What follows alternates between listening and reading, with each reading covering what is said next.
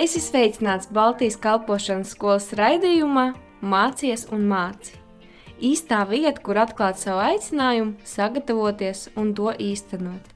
Par to arī parunāsim.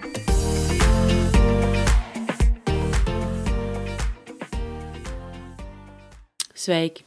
Prieks ar jums atkal tikties mūsu raidījuma rubrikā Mans ceļš uz BSM. Šodien uz interviju aicinājām divu meitu tēvu un vienkārši cilvēku, kuram patīk sludināt evaņģēliju, Baltijas kalpošanas skolas esošo studentu Pēteru Plēšu Maskalu. Čau, Pēter! Čau! Vai tu lūdzu varētu pastāstīt, kā tu sāki ticēt Jēzum? Jā, es uh, nāku no vispār no neticīgas ģimenes – Un uh, esmu no daudz bērnu ģimenes. Man ir, uh, es esmu piektais brālis, tātad man ir četri brāļi un viena māsa. Un ticīgs esmu kļuvis divus gadus atpakaļ. Un kā es līdz tam nonācu, bija dzīves posms, kurā es jutos ļoti smagi un, un līdz tādai, tādai kā depresijas stāvoklim, kur es pazaudēju savu, teiksim, ģimeni, nu, otru pusi. Un tas, uh, tas, lika man, nu, tas lika manai sirdī sabrukt, teiksim, kā kāršu namiņam. Un, un tas arī man lika meklēt Dievu. Un, un jā, un tad, tad pagājuši gadu, aizpagājuši gadu 14. janvārī es caur sāpēm savās mājās, gultā, raudot, nožēlojot grēkus, nožēlojot savu pagātni, kurā es dzīvoju. Pieņēmu Kristu, pieņēmu Kristu caur, caur, caur sāpēm. Un, jā, un īsumā, ja par pagātni, kāda bija mana pagātne, tad, tad tā bija tāda liela un dziļa tumsa, kur es dzīvoju lielās atkarībās. Tas, tas bija alkohols, narkotikas, pornogrāfija, azartspēles. Jā, un, un no šīm lietām man Dievs atbrīvoja vienā, vienā mirklī, tieši tajā brīdī, kad es piesaucu viņu vārdu. Jā, tas ir tāds, tāds īsumā ceļš kā es nācu pie Kristus. Hm, skaisti. Slavu Dievam. Ko tu vari pastāstīt par savu dzīvi pirms šī BSM posma? Jā, tā kā divus gadus apkaļ kļuvu kristietis. Es, es biju, mm, dzīvoju Bauskā, ja? un tad, kad es kļuvu kristietis, tanī dienā, pēc kaut kāda neilga laiciņa, nema, ja nemaldos nedēļu vai divām, es jau uh, gāju uz draudzi. Un uh, Bauskā man ir draudze, kurā es gāju uh, pēdējos šos divus gadus līdz BSM-am. Un, un, un, uh, un vēl tagad, protams, apmeklēju pa laikam. Bet tā Dievs man ir mainījis un, un, un vedis lēnītēm uh, uz šeieni, uz BSM, uh, jo atceros laiku, kad pusotru gadu laikam atpakaļ es biju šeit liecināt par savu dzīvi, un uh, tad es sirdī sajūtu tādu kā vēlmi būt šeit, un es izteicu vienkārši Dievam tādu vēlmi, kad es labprāt gribētu šeit mācīties, ja viņš dos man tādu iespēju. Un jā, un šogad es esmu šeit. Jā. Um, tava dzīve ir daudz mainījusies, un šķiet, ka tu esi atvērts vēl lielākām pārmaiņām, nu tikai tad, ja tās nāk no Dieva. Uh, kāpēc tu studē bībeli? Kāds ir mērķis tam, ko tu dari? Uh, nu, pirmkārt jau tad, kad es uh, nožēloju savus grēkus un pieņēmu Kristu, es sajūtu tanī pašā brīdī vēlmi vienkārši pēc, uh, pēc Dieva vārda. Un uh, man uzdāvināja bībeli, es viņu sāku lasīt, Un, un es apzinājos, ka viss, kas tur ir rakstīts, ir patiesība, un es redzēju, kā Dieva vārdu lasīšana maina manu dzīvi. Un ne tikai manu, bet arī apkārtējo cilvēku dzīves, jo mēs esam kā spogulis, teiksim, cilvēkiem, kas mums dzīvo apkārt. Un, un cilvēki mūs redz, un viņi, viņi, jā, viņi nespēja saprast, kā no tādas tumsas var man izcelt, jā, un, un tāpēc, jā, tāpēc es studēju, es mācos, es lasu, pat ja citreiz nesaprotu, kas tur rakstīts, bet, bet Dieva vārds at, atjauno prātu, un tu kļūsti gudrs, tu kļūsti gudrs un, un brīvs no, no šīs pasaules kaut kādām kārībām vai, vai vēlmēm. Es to redzu kā dzīvību savu, sev, savai dvēselē un, un, un, un jā, savai dzīvei. Mm -hmm. Un, dažreiz mēs piedzīvojam situācijas, kas, kas liek mums augt vai liek mums iepazīt Dievu citādākā veidā. Savā ziņā mēs nobriestam kā kristieši. Vai ir kaut kas jauns par Dievu, ko tu pēdējā laikā esi uzzinājis? Jā, īsumā, īsumā par to, ka uh, Dievs uh, patiesībā mūs uh, jau, kad uh, viņš mūs maina katru dienu. Un uh, pārsvarā mēs cilvēki esam tādi spītīgi un, un uh, varbūt pretojamies kaut kādām lietām, kuras mums negribās mainīt. Bet uh, Dievs mūs veido iespējams pēdējā laikā, es sapratu, caur grūtībām kaut kādām. Un, uh, un ejot caur šīm grūtībām, uh, ja mēs viņus nepieņemam un atraidam, mūs, nu, kā rakstīts, kad uh, ir jāklausa tēva pamācībai, ja, tāpat kā mēs kā tēvi mācam savus bērnus vai māca savus bērnus. Mēs viņus mācam ne jau tāpēc, ka mums gribās viņam nodarīt nu, pāri, bet lai viņa dzīve izmainītos, lai viņš saprastu, uh, uh, kas viņam ir pareizs un kas nepareizs. Un tāpat arī man uh, pēdējā laikā un pēdējā, pēdējās ne, divas nedēļas atpakaļ es biju ar Covid slims. Un šī slimības, teiksim, gulti, kur es gulēju slimības gultas, es ļoti daudz sapratu, savā dzīvē. Un, un, un, un, un ko Dievs man caur šo situāciju rāda, es viennozīmīgi nepazudu tanī brīdī, bet es uh, kļuvu stiprāks Dievā un, un tas lika man vairāk meklēt viņu. Un, uh, jā, un ieraudzīt viņu tiešām kā, kā Dievu, nevis kā, kā kaut kādu uh, uh, soģi, jā, tiešām kā Dievu, ka viņš ir uh, spējīgs izmainīt mūsu dzīves caur tādām situācijām, smagākām, grūtākām. Jā, un es no pieredzes iepazīstot tevi, varu teikt, ka tu ļoti ātri mācies. Ja, ja sākumā tu atnāci un uh, tu biji cilvēks, kas spļauj ārā lietas, kas uz mēles, tad tagad Dievs ļoti ir izmainījis tavu rīcību un tavu runu. Un uh, tu tiešām domā, ko tu runā. Malacis, Pēter. um, Kā tev liekas, kāpēc visiem cilvēkiem vajadzētu studēt Bībeli? Jā, šis jautājums ir ļoti labs. Un, uh, ir tā, ka, uh, kā jau es iepriekš minēju, ka Dieva vārds ir tas, kas uh, atjauno mūsu prātu. Un uh, es ticu, ka ne tikai tie, kas mēs esam kristieši, bet arī neticīgs cilvēks, ja viņš paņemtu Bībeli, uh, ja tā būtu grāmata, uh, priekš viņa, kas ir viņa ikdienas, ko viņš lasītu, ja? uh, es domāju, ka nevajadzētu viņam pat saprast īsti varbūt, ko viņš lasa, jo, uh, kā ir arī rakstīts, ka Dieva vārds ir tas, kas ap, ap, atjauno mūsu prātu, un uh, viņš dara arī brīvu. Lasot Dievu vārdu, tu vari kļūt brīvs no lietām, ja? tu vari apzināties lietas, kas tev nav vajadzīgas dzīvē, pieņemsim, tur varbūt ir depresija vai bailes no kaut kā, vai, vai ir kaut kādas atkarības. Lasot Dievu vārdu, Dievu vārdu tevi runā, jo šī grāmata nav vienkārši grāmata. Viņa ir dzīva, viņa ir iedvesmota, un viņa ir sarakstījuši cilvēki, kur ir Dievu garu vadīti. Tāpēc es brīžiem arī lasu bībeli, es kā kristietis, ja, arī brīžiem uh, nesaprotu, varbūt nav kaut kādas atziņas vai kas, bet es jūtu un, un redzu tālākās sekas, kad man dzīve mainās, pat ja es neredzu, nu, neredzu varbūt es lasīju desmit reizes kādu rakstu vietu vai nodaļu, tas man atjauno, tā ir vienkārši atjaunošanās tev pašam, un tu kļūsti labāks, tu kļūsti gudrāks, tu kļūsti brīvs no, no jā, kā es teicu, no bailēm, no uztraukuma, no, tādām dep depresīvām lietām. Un, tā kā es iesaku lasīt katram bībeli.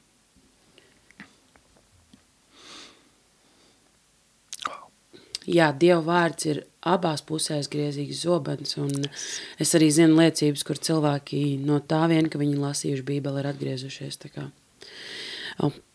Pastāsti lūdzu, kur tu redzi sevi pēc pieciem gadiem? Mm. Uh, ir tā, ka es, es neesmu no tiem, kas domā tik daudz priekšu.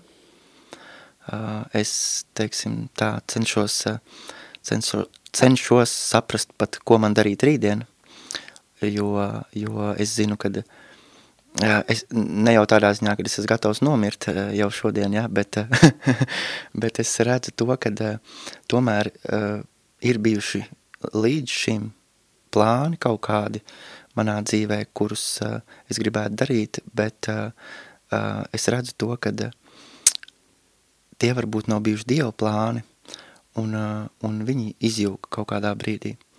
Tāpēc uh, es cenšos uh, tālu nedomāt, bet, ja konkrēti par, par, par, par ko es gribētu būt pēc pieciem gadiem, tad es gribētu kalpot cilvēkiem un, un, un būt par gaismu tiem, kur ir tumsā. Jā, tāds, tāds ir mans tāds redzējums apmēram, ko es redzu, kas tas varētu būt. Hmm.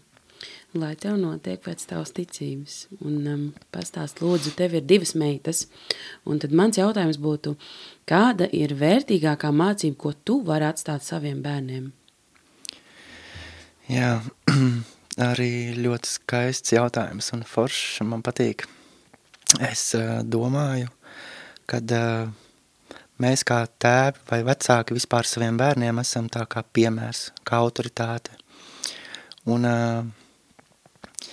tas, ko es gribētu izdarīt, lai viņi, ne, viņi nekad nekļūdītos, kā es esmu kļūdījies, jo viņi redzējuši mani pirms es biju kristietis, pirms es pieņēmu Kristu, un viņi redz mani tagad, tāpēc es gribētu pirmkārt par, norādīt viņiem no savas dzīves, jo viņi vēro mūs, viņi dara tieši tās pašas lietas, kuras mēs daram, un vai tās ir labas vai sliktas, bet tomēr, jā, es gribētu viņiem iemācīt vairāk novērtēt, pirmkārt iepazīt Dievu, un tad vairāk novērtēt un, un mīlēt apkārtējos cilvēkus, neskatoties uz to, kas viņi ir, vai viņi ir tavu brāļi vai māsas, vai radinieki, vai draugi, uh, jo Dievs mūs aicina mīlēt, viņš pats ir mīlestība, un, un māca mums arī mīlēt cilvēkus un, un apkārtējos, tāpēc svarīgākais jāizgribētu atstāt to tādu mīlestību pret apkārtējiem cilvēkiem un cieņu. Ir cilvēki, kuri domā, ka nav iespējams mainīties – ka tu piedzimsti tāds, kāds tu esi, un lai arī kā tu censtos, tu nevar mainīties. Ko tu domā par to? Jā, es pirms, pirms biju neticīgs arī domāju, kad nevar mainīties, un, un arī pats esmu mēģinājis to darīt vairāk kārtīgi, mainīt savu dzīvi, savus, savu dzīvesveidu, kāds man bija agrāk. Un, teiksim tā, cilvēks var mainīties. Viņam ir tāda, ja viņam ir tāda vēlme, ja viņš to grib darīt. Bet kas ir ļoti svarīgi, ja viņam ir, cilvēkam ir vajadzīgs vienmēr palīgs. Ja? Un ir atkarīgs arī no tā, kad, kā, kur tu esi, kādā, kādā teiksim, vidē tu dzīvo. Un ja tu gribi mainīt savu dzīvi, uz labo pusi viennozīmīgi tur ir vajadzīgi cilvēki, kas dzīvo, teiksim, nu, šādu labu dzīvi, kas ir bez kaut kādām, nezinu, atkarībām vai bez kaut kādām lietām, kas atkarīgs kā, no kā cilvēks grib mainīties un kā viņš grib mainīties. Bet uh, viennozīmīgi, ko es varu teikt, kad tajā obligāti ir vajadzīgi gan būt iesaistītam Dievam, jo Dievs ir mūs radījis, un mēs esam tie, kas mēs esam tie, kas, es atvainojos, mēs esam tie, kas uh, esam radīti pēc Dieva tēla un līdzības, tāpēc uh, patiesībā, nu, uh, mēs bez Dieva nevaram uh, izmainīt savas dzīves uh, tā simtprocentīgi, ja? jo, jo, jo nu, tas nav iespējams, es to zinu. Tā ir, es esmu mēģinājis pats to darīt, bet uh, bez Dieva to nevar izdarīt, bez Dieva nevar mainīt savu dzīvi, un, jā, bet var, bet var izmainīt dzīvi, tikai ar Dievu. Nu jā, tu un es esam lieliski piemēr tam, ka bez Dieva nevar, bet ar Dievu mm -hmm. ļoti var un kā vēl. Un vai tev ir kādi kalpošanas sapņi, ko tu vēlētos darīt Dieva labā? Jā, patiesībā ir, ir tā, ka ir tā, ka man Dievs jau līdz šim ir, teiksim, parādījis apmēram vietu, kur es kalpošu. Un, jā, tā ir, tā ir tā deksme manā sirdī to, kad es pats biju pazudis, es pats biju milzīgās atkarībās un, un milzīgā tumsā dzīvoju, tāpēc man sirds deg par tiem, kas ir tādās situācijās. Patiesībā man ļoti uh, ir tāda iekšēja vēlme uh, būt, uh, būt, ta, būt tam, kas, var, kas, kas pagodina Dievu visās lietās, un lai caur manu dzīvi uh, pēc iespējas vairāk cilvēku atgrieztos pie ticības un, un būt brīvi no atkarībām un, un tādām lietām. Tas ir mans tāds sapnis un vēlme būt par palīdzību tam, kam vajadzīgi tā ir. Jā, tad jāraksta kāda grāmata, vai jātais kāds raidījums, vai arī jāiet ir praktiski, lai tev izdodās. Un ja tu varētu dot kādu padomu cilvēkam, kurš zina par Dievu, bet pašlaik ir tālu no viņa, ko tu viņam teiktu? Jā. Pirmkārt, cilvēks zina par Dievu, tā tad uh, viņam jau ir kaut kādas uh, sēkla. Jā. Tā tad, uh, nu, ko es viņam, es, es, es mēģinātu viņam pateikt to, ka uh, nevis piespiest, lai viņš uh, nožēlo savus grēkus vai kā, bet uh, mēģināt viņam pateikt to, ka dzīvē vienmēr pienāks tāds punkts viņam, uh, kad, kad, kad uh, kad viņam būs šī vajadzība pēc Dieva un, un kad, jā, kad Dievs mūs tā interesanti ir izveidojis, kad mums sirdīs ir tāds tukšums sajūta un, un viņi ir katram cilvēkam un, un, un tāpēc es arī viņam teiktu, kad, kad dzīve bez Dieva šo tukšumu neaizpildīs un kad, kad viņam tas ir vajadzīgs. Jā, tā. Jā, paldies tev. Un, uh, tagad es tev uzdošu kādus nedaudz ātrākus jautājumus, uz ko tu tā nedomājot atbildi. Uh, tavs mīļākais sporta veids? Uh, ātri apēst uh, to, kas man garšo. Un kas tad tev garšo? Kas tavs mīļākais ēdiens? Man garšo saldumu. Un mīļākā krāsa? Uh, balta. Kāds ir tavs slēptais talants? Es māku tamborēt. Oho, es nezināju. Uh, Tavu mīļākie svētki? Uh, Ziemassvētki. Mīļākās konfektes? Uh, Vētrasputns. Mīļākā bībeles grāmata? Jona. Ja tu dotos uz vientuļas salas, kur tu varētu paņemt līdz tikai vienu lietu, kas tā būtu? Noteikti tā būtu bībele. Un spēja lidot vai būt neredzamam? Lidot. Jā, baltais opelīts to zina. Un uh, tad pēdējais jautājums. Vai tu varētu pastāstīt kaut ko, kas ir svētījis tavu dzīvi skolas laikā? Tas varbūt ir no mācību procesa, no kāda dievkalpojuma. Kas, kas ir bijis svētīgs, ko tu vari iedot kādam citam? Jā, šī skola ir piepildīta patiesībā ar svētībām, jo gan, oh, gan garīgā ziņā, gan ar draugiem, kas ir šeit. Un, patiesībā ar skolotājiem, kas mums māca. Es teikšu tā, ka tas pamats, ko es esmu vairāk iegūs un stiprinājis tieši Dievā, es redzu arī to, ka nu, tā ir vislielākā svētība tieši priekš manis, jo man, man, man tas ir ļoti svarīgi. Man ir ļoti svarīgi būt stipram un Dievā tieši, lai es varu būt par piemēru tālāk citiem saviem, uh, nezinu, radiniekiem vai brāļiem vai māsām, vienalga kādiem cilvēkiem, bet uh, lai viņi ierauga manī to, to dievišķo.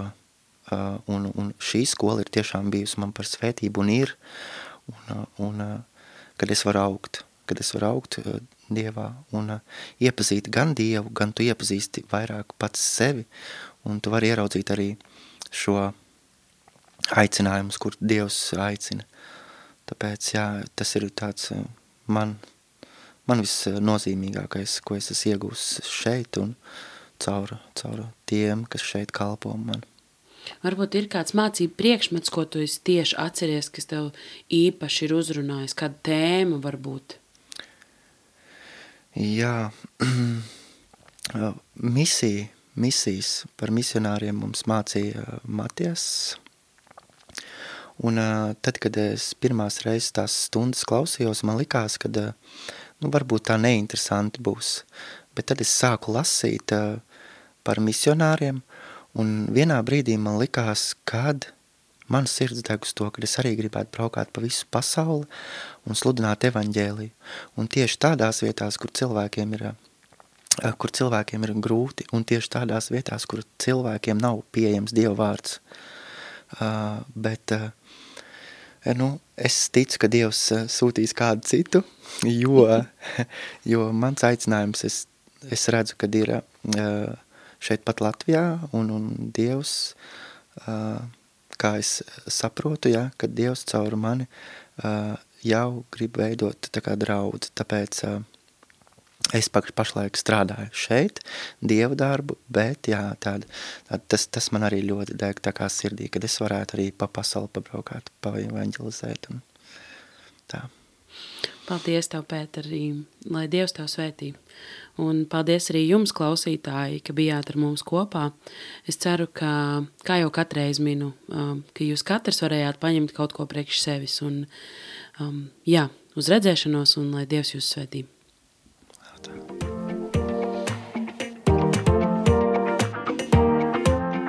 Tu klausies Baltijas kalpošanas skolas raidījumā Mācies un māci. Dieva gudrībā un viņa vadībā tevai dzīvei ir nozīme.